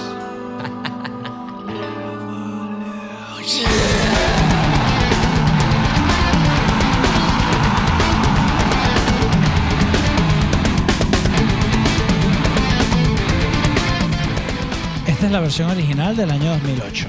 Una batería de Sean Reiner increíble, unas líneas de bajo de Sean Malone, el mejor bajista del mundo, y el que me lo discuta le parto la cerveza en la cara. Unas voces increíbles de Paul Masvidal, un ritmo de reggaetón del 2008 patrocinado por Sean Reiner. Usa toms pequeños, que eso me encanta. Que a veces vas a hablar con productores de metal los toms pequeños, que te jodan. ¿Sabes? Me encantan los toms Los pequeños. toms Está pequeños son ¿eh? lo mejor para metal. dan vida. Dices, no, no tienen cuerpo. Que te jodan, no quiero cuerpo. Quiero tonos, quiero, joder, quiero hacer cosas interesantes. Las guitarras dan cuerpo, el bajo Aquí da yo cuerpo. noto un resquemor acumulado, ¿no? ¿Qué está pasando? Pero, pero vamos a escuchar un segundo la versión remezclada porque suena bastante bien. Tiene un poquito más de presencia la voz, la guitarra está cambiada, tiene La una que no hace falta distinta. O sea, yo estoy diciendo. No hace falta. Está de puta madre, y joder. eso sí, también lo digo, eh, se escucha mejor y con más claridad el bajo de Sean Malone, que tiene muchas líneas de bajo súper interesantes. Pero vamos a escuchar.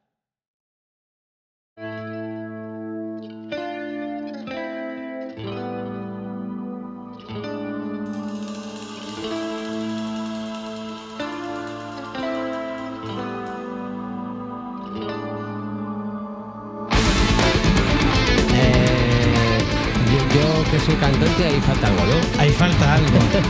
Estos hijos de puta quitaron todas las voces guturales del disco. Aquí sí que hay que resquemor. Ya, así tu resquemor de los timbales ha quedado muy Yo pequeño. no lo oculto.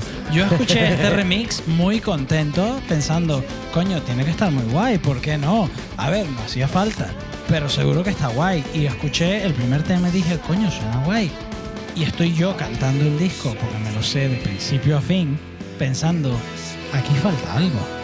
No hay voces guturales. Todas las voces que grabó Timon han sido muteadas. Eso será No tema- hay que ser un ingeniero de mezclas muy profesional y con muchos años de carrera para saber darle al puto botón de mute.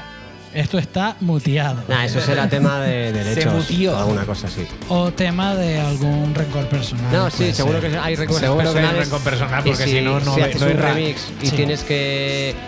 Si haces un remix y tienes intención de publicarlo, de Claro. tener ciertos ingresos con ellos, si has tenido un resquemor con esa persona, no quieres que se lleve ni un pavo. Entonces, eh, entiendo que lo han quitado por eso. Es que, es que no hay otra razón. O sea, como unos temas les quitas la voz. O sea, es como. A ver, ¿Sabes? no la voz sé. gutural, deja la voz de Paul Masvidal, pero en Trace and Air la voz gutural es algo importantísimo. La voz gutural me, me da igual. O sea, al final es. Nada, será por eso, porque no querrán cuentas con él y para que no les reclame nada, pues lo quitan. Pero entonces no hagan una mierda. Sí, porque sí. yo Entonces no quédate en pienso tu escuchar casa. este disco en mi vida. Es que ya está, es que no es el mismo disco. Es que no, No, es. no, eh, no, no, no es. Es que. O han sido. Lo has mutilado. Te vas a joder y vamos a sacar este disco sin ti. Sí. sí, sí, en plan por joder, vamos. O sea, hemos pagado un, re- un remaster que nadie va a escuchar. Exacto. Y si alguien Exacto, lo escucha, yo será escuché por la mitad del disco, yo no escuché el final. De hecho, ahora mismo te digo, no sé si hay guturales en la segunda mitad del disco. porque no me digné a escuchar el resto. Tira- tirando Spotify por la ventana. Eh, casi, casi. ¿Cómo Lo se puse en el eso, tío? coche. Lo puse en el coche y casi aparco. casi, y- casi estrella el coche. Sí, sí, sí, sí. Mira. Aquí vamos a escuchar una canción que se llama Integral Birth, también muy budista. Y que el estribillo es importantísima, la voz gutural que hay de fondo en el estribillo. Mira.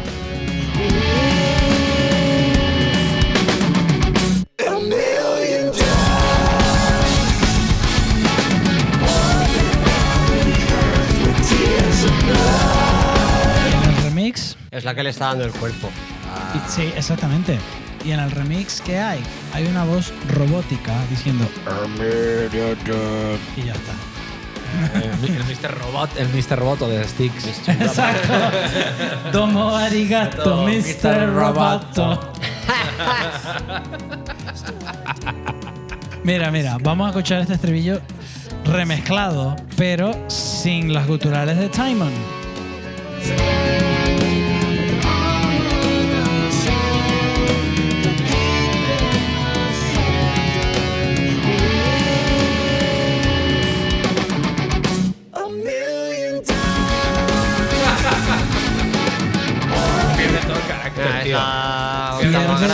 Que pierde ahí muchísimo carácter. Exacto. Intentar dar relleno, pero que no es lo mismo. Pero es Pierde mierda. muchísimo carácter. Pierde todo el carácter esa Mola, parte. o sea, el rollo del vocoder por arriba mola, pero por abajo mola el contraste. Claro. Si no te lo cargas, pues eso, parece, un, parece el, el. Ay, el Doctor Muerte. El, el varón Asura de. mm, Mazinger Z. Sí, a ver, es que Trace and Air, precisamente, porque Focus es un disco que es imposible porque Focus tiene voces líderes que son las guturales. ¿Vale? Allí es que si quitas las guturales es que pierdes la mitad del disco. Aquí, Trace Air fue la mezcla perfecta entre la voz vocoder de Paul Masvidal y esa voz gutural de la época Death, de la época Focus, que se mezclan de una manera perfecta. Vamos, eh, en ese año, en el momento, era perfecto. Habrá quien diga, joder, usan autotune. Es un vocoder, es eso, es Un autotune. Sí, el autotune viene del vocoder, pero el vocoder se usaba a propósito. Bueno, ahora Y- también el autotune se usa a propósito, propósito, sí. en muchos aspectos. Sí, sí, es verdad, es por verdad. ejemplo, el, el vocoder, por ejemplo, en The Way of All Flesh de Gojira, De Gojira, sí. guapísimo. Sí, Guapísimo. sí, pero O sea, está usado muy bien, está, está usado, usado- como Paul Masvidal lo usaba en Focus y en Trace and Air, claro, Sí, totalmente. Y es que eh, lo echo de menos, de hecho, en algunos discos de Gojira. Que no, no entremos en ese lodo todavía. El Eh, próximo episodio hablamos de Gojira, que ya hemos tenido conversaciones Ah, muy que- serias a- sobre que ha habido navajazos.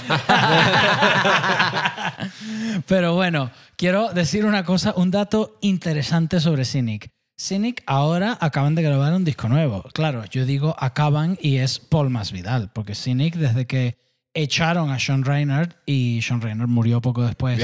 Sean Malone ya estaba en la banda y murió también, tristemente. No, o sea, Cabe la posibilidad de que Post más Vidal vayan matando. ¿eh? Sí, sí, yo lo he pensado, lo he llegado a pensar, porque Sean, los dos Sean murieron el mismo año. Ya es que A murieron 10 o como- 11 meses de diferencia. Murieron con muy poca diferencia uno Sí, del otro sí. y ninguno era mayor. No, O sea, sí, tenían la misma edad, entre 49 y 51 años. o pues sea, sí, eh, no eran especialmente mayores. ¿sabes? Exactamente. Pero bueno, que Cynic grabó un disco nuevo ya y anunciaron hace muy poco que el disco nuevo lo está mezclando o ya lo habrá mezclado. Adivinen quién. El ingeniero de mezclas que mezcló el original de and Error del año 2008. O sea, el mismo. O sea, el mismo que grabó el remix, que luego hicieron un remix que no sé para qué, porque ya molaba el original y el disco nuevo de Cynic lo está mezclando la misma persona que mezcló el original. ¿Para qué coño haces un remix si te gusta la mezcla original y contratas de nuevo al mismo técnico de mezcla? También te digo, eh, la, la única diferencia en que noto entre el remix y el, y el disco original, que tampoco es muy evidente, es eh, noto más presencia Sí. mm, y más color de, fo- de, de las armonías, de que están un poco más al fondo, las Sí. noto un poco más adelante y más un, presentes. hay un poquito más presencia de todo un poco. Hay más presencia abajo y, la, como dicen, los fondos, tanto guitarras como voces, están un poquito más Están más presentes. claritos, o sea, pero eso es porque era el año 2008 pero- y ahora es el año 2020. Pero, joder, a mí me parece que esos discos de, pues, del año dos, eh, 2000, de la década de 2000, tienen, joder, tiene su encanto el rollo. o sea, Totalmente. es que, no sé, tío, es como si eh, un disco de los Beach Boys intentas que suene a, a 2021, no sé, o sea, pierde la gracia, ¿no? O sea, Sí, sí, mm, claro.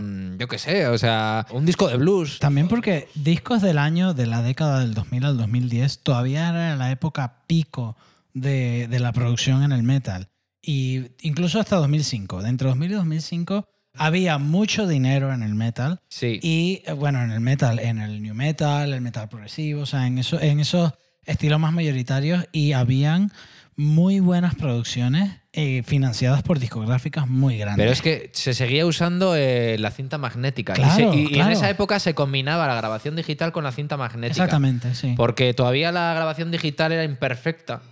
Y entonces lo que hacía en la mayor parte de los casos era combinarla para, mm, para lograr pues, los mejores resultados posibles. Pero los discos seguían haciéndose de manera muy parecida en los años 80 o los años 70 incluso. Ya llega un punto, eh, pues eso, en torno a finales de la década de 2000 que ya los eh, sistemas digitales ya avanzaron lo suficiente como para decir, oye, no hay, Sí. no hay ninguna necesidad de que te- estemos cortando eh, cinta y tal, eh, que Bueno, es un coñazo. Y también porque eh, pensar entre gastar 2 millones de dólares o 2 mil dólares en un disco eh, creo que compensa. Ya, y al final los estudios multimillonarios ya pues dejaron de tener un poco de sentido y de No, pudieron empezar muy a- pocos. Empezaron muy a pocos. empezaron a poder permitírselos pues pocos eh, pues cuatro artistas y las orquestas sinfónicas de Sí, sí. Abbey Road existe por los soundtracks de películas y por. Abbey Road muy, existe muy, muy por los. Beatles. Eh, aguanta, Sí, sí. aguanta por los Beatles. Sí. O sea, sí. porque Y, y a día de hoy graban allí, primero, soundtracks de películas y segundo, Eh.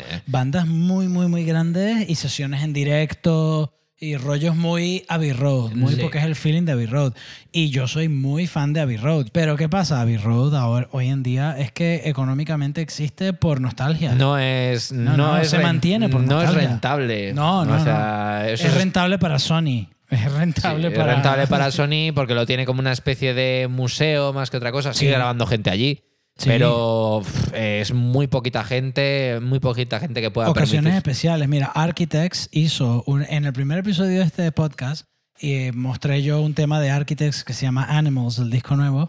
Y poco después, pocos meses después, Architects fue a Abbey Road y grabó una sesión en directo con una orquesta en directo en la misma sala gigante Es de Abbey que es Road. una sala donde puedes meter una Eso orquesta. cuesta- Claro, y eso exacto. cuesta dinero. Claro. Eso cuesta mucho dinero. O sea, es.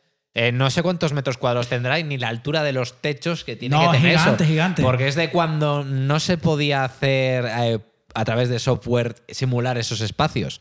O sea, tienes un espacio muy Ahora grande. Waves te simula todo eso. Ahora eh, pagas eh, 200 pavos, que no sé cuánto vale un plugin. Cuestan 30 dólares cada plugin de Waves. Yo tengo todo el pack. Mucho me parece. Yo solo tengo uno. O sea, sí, sí, pero el tuyo no es de Abbey Road. No eres David Roy, no eres, no eres de- del Club Megatrix. Loser. Pues- Pues antes de terminar, quiero hablar un poco sobre Sean Malone. Vale, habla así, sobre Sean así Malone. rápido antes de terminar, porque no voy a ahondar mucho, pero puedo ahondar mucho. O sea, podría. Eh, Sean Malone, primero, eh, no, ha, no ha estado en más grupos ni ha girado mucho. De hecho, con Cynic ha girado muy poco. Siempre te buscaban bajistas suplentes. ¿En qué- ¿De qué se ganaba la vida? Es profesor de universidad de bajo. Buah, menudo friki. Exacto. Yo tengo dos de sus libros de, de educación de bajo. Puta de- va- me- Vaya facultad más aburrida. Profesores bajistas, la, alumnos la bajistas. fiesta de promoción a la que nadie quiere ir. Gente, ba- gente bajista en general. Es como, sea- sí, yo he aprendido a entender el bajo a través de Sean Malone, a través de, su- de dos de sus libros. Tiene un libro que es Teoría, teoría musical para bajistas, porque los bajistas necesitan una teoría musical particular. Seguro. y también tiene un libro muy interesante que es una enciclopedia de grooves de bajo de distintos estilos. Viene con un CD, ambos libros vienen con CD, y te explica un poco la esencia de cada estilo. Te pone metal progresivo, como te pone jazz, como te pone pop, como te pone funk, y te muestra líneas típicas de cada estilo. Y luego viene con un CD, con pistas para que tú toques rollos latinos encima y también? tal. Sí, sí, sí, sí, sí, Joder, bastante. menudo bastante. crack. Sí, que hablando de rollos latinos, el que suplantó, que estuvo antes y después de Sean Malone en Cynic, Tony Choi, que estuvo en Portal y estuvo en las demos de Cynic también. Ese tío dejó de hacer death metal para ganar Grammys de música latina. También, o sea, hay, mucho, hay mucha conexión ahí, ¿eh? El productor de Britney Spears empezó haciendo black metal. Por supuesto. No recuerdo, no recuerdo su nombre ahora mismo. Eh, ¿Dices Max Martin o algún otro? Eh, Que creo que Max varios. Martin, sí. Max Martin se hizo millonario, mira también. Ya dijo, me gusta el black metal, pero también me gusta el dinero. Sí, Claro, sí. a ver. Ya- Me gusta que mi salón tenga 300 metros cuadrados. Claro, ya, ya que se me da bien, pues voy a hacerlo. Claro, es que tenía, Max Martin tiene a día de hoy todavía muy buen oído para el pop, para el rollo comercial. Él dice esto y con Britney Spears, como con Backstreet Boys, como Hombre, sí, es que todos eso es los una, éxitos. es una época. a ver, toda la música básicamente, la mayor parte es una fórmula. Tiene Sí, ese pero, chip pero hay que está. tener el oído para decir esto sí, Sí, esto no. y Max sí. Martin tiene todavía esa intuición. Porque si fuera así, si fuera, porque hay mucha gente que dice, ay, el reggaetón es muy fácil, yo también me podría ser millonario haciéndolo. ¿Y por qué no lo has ¿Por qué hecho, no lo imbécil? haces? ¿Y qué haces trabajando de fontanero? Exacto.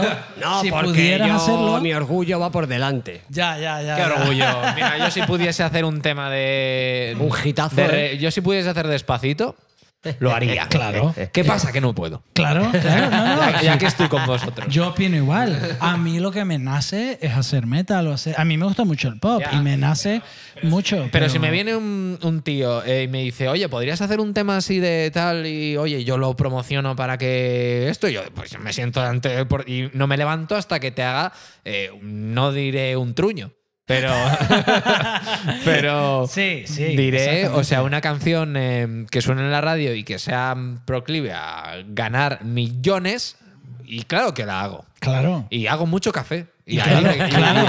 y ahí me quedo. Y no la hemos hecho Y porque no la he hecho. es lo nuestro. porque- no, porque no, ¿No? sé. Porque No, no, sé. Luego lo veo y digo, digo, pues es una gilipollez. Pues Claro. No, ya bueno, sí, muchas cosas son una gilipollez, pero no soy capaz de hacerlas. Como si el chupachus es una gilipollez, pero no se te ha ocurrido a ti. Claro, Y al que se le ocurrió exactamente. se ha hecho millonario. Arreglar la caldera cuando veo al técnico. y decir, me va a cobrar 200 pavos por esta subnormalidad, pero no lo sé hacer. Claro, claro. es, que, es que tú dices 200 pavos por 5 minutos. No, 200 pavos por años y años de estudiar y aprender. Es lo mismo. Con los técnicos de sonido es igual. Sí, sí, sí, estoy de acuerdo.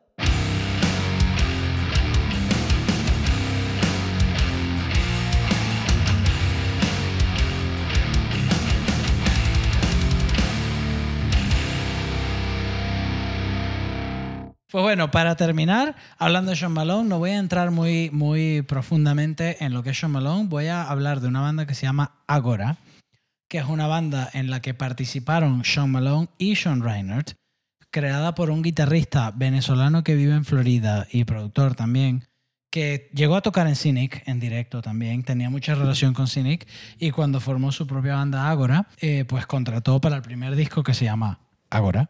En el año 99 En el año ahora. Sorpresivamente. en el año Agora, pues contrató a los dos Sean, que son una sección rítmica increíble, inmejorable, porque Lo- Los Javis y los Son. Sí, los Javis y los Sean, exacto. Y quiero poner un ejemplo de Ágora para terminar este podcast. Vamos a- voy a poner una canción de Ágora en la que ya quisiera yo que existiera una versión solamente instrumental de esta banda. Porque no voy a decir nada, no me gusta hablar mal de nada. Pero no me molaría, nadie, pero... pero molaría que existiera una versión instrumental para poder disfrutar sin la interrupción de las voces y las melodías vocales. Porque Yoko Ono ya sabemos que molaba un montón. Exactamente. Para poder disfrutar sin eh, Yoko Ono de, de las líneas de bajo y las rítmicas que hacían los dos Sean junto con el guitarrista fundador y compositor de este proyecto, que hacían unas cosas que no se han igualado y que esta banda ha pasado muy por debajo del Oye, radar hay de un software que se llama Moisés que a lo mejor te puede hacer ese favor. Sí, lo he escuchado, lo he escuchado, pero... no lo hace perfecto, pero no, se no puede lo hace acercar. perfecto. Lo- lo- los programas que, que quitan la voz quitan el canal central de la mezcla. Y eso significa que se quita también el bombo y el bajo. Claro, se quitan ciertas frecuencias, y pero se- bueno. sí. eh, y yo me- aparte quedan las voces, eh, los coros que Sí. quedan en estéreo. Yo me, me quedé sorprendido porque lo probé un día y, y realmente hay canciones que las hace mejor que otras, pero hay algunas que te quedas alucinado, que Sí, dices, sí, hostia sí. puta, ¿cómo esto? Pero será casualidad de, la, de cómo está construida la canción. Exacto, Sí, sí, de es, lo mismo que, es lo sí. mismo que pasa cuando... Sí, pero de un estéreo, porque tú le estás subiendo un, un guapo, un MP3 en estéreo y Sí. te está haciendo eso. Y Claro, luego claro. te se separa por pistas. Es lo mismo que ¿eh? cuando ves una peli en tu casa, una peli que está mezclada en 5.1 y la estás escuchando en un estéreo y de repente Sí. dices, joder, la voz está muy... eh, No, sé, no oigo lo que dicen y subes el volumen, de repente entra la música y flipas. Sí. Pues eso. Claro, Sí, sí, sí. exactamente. Lo de, Y lo- la música ¡boom! Sí, ¿sabes? lo- lo ahí de- también entra el rango dinámico de, de las mezclas. Sí, también. Interstellar fue muy famoso por su mal uso del rango dinámico. Pero es verdad lo que dice Asier. Sí, sí, sí, que sí. muchas veces no es un problema de rango dinámico, es un problema de que está mezclado en 5.1 Y luego lo se saca la voz escuchando en, en- dos en- canales en sí, vez sí, de En el, en cinco. cinco- en el 5.1 se pone en el centro Sí. y claro, y de repente tienes cinco canales y de repente la tienes que desplazar a los lados. Por los Ah, lados a normalmente está a la música en el 5.1. Y claro, desplazas la voz el que está eh, bastante más baja porque no hace tanto volumen porque tienes un altavoz exclusivamente para ellos a Efectivamente. dos y de repente pues la voz, eh, digo la música, entra en esos altavoces y pega un ostión que flipas. Claro. Y igual es las 2 de la mañana, me ha pasado, y estás viendo una peli y despiertas a todos. Sí, sí, es muy verdad. Yo creo que el No tema. era porno. el- el te- Menos mal. Yo creo que el tema mid-side, eso se llama mid-side, que en vez de separar L y R separas medio y lados. Eso es. Y el tema sin computador es algo en lo que en el siguiente episodio podemos profundizar Sí, mucho. sí, sí, sí, sí. Ay, ya tenemos tema. Sí, Venga. sí, sí, sí. Apunta. Pero por ahora voy a poner en estéreo una canción de Agora en la que vamos a escuchar, mientras terminamos este podcast, el trabajo de, de líneas de bajo y líneas de Y eliminad, batería eliminad en vuestra mente las frecuencias que van de 3.000 a 6.000. ¿vale? Eh, y del centro. Las frecuencias centrales que van de 3.000 a 6.000. De, de 1.000 a 6.000. Pues vamos a terminar. Eh, creo que no nos presentamos en el comienzo. No, Así porque que- ya somos famosos. Ojalá. Así que para terminar, yo soy Daniel Luces. Yo soy Asieramo. Y yo soy Víctor Hernández, el espectador de hoy. y vamos a escuchar, a terminar con Agora tocando el tema Transfiguration. Ahí vamos. Transfiguration.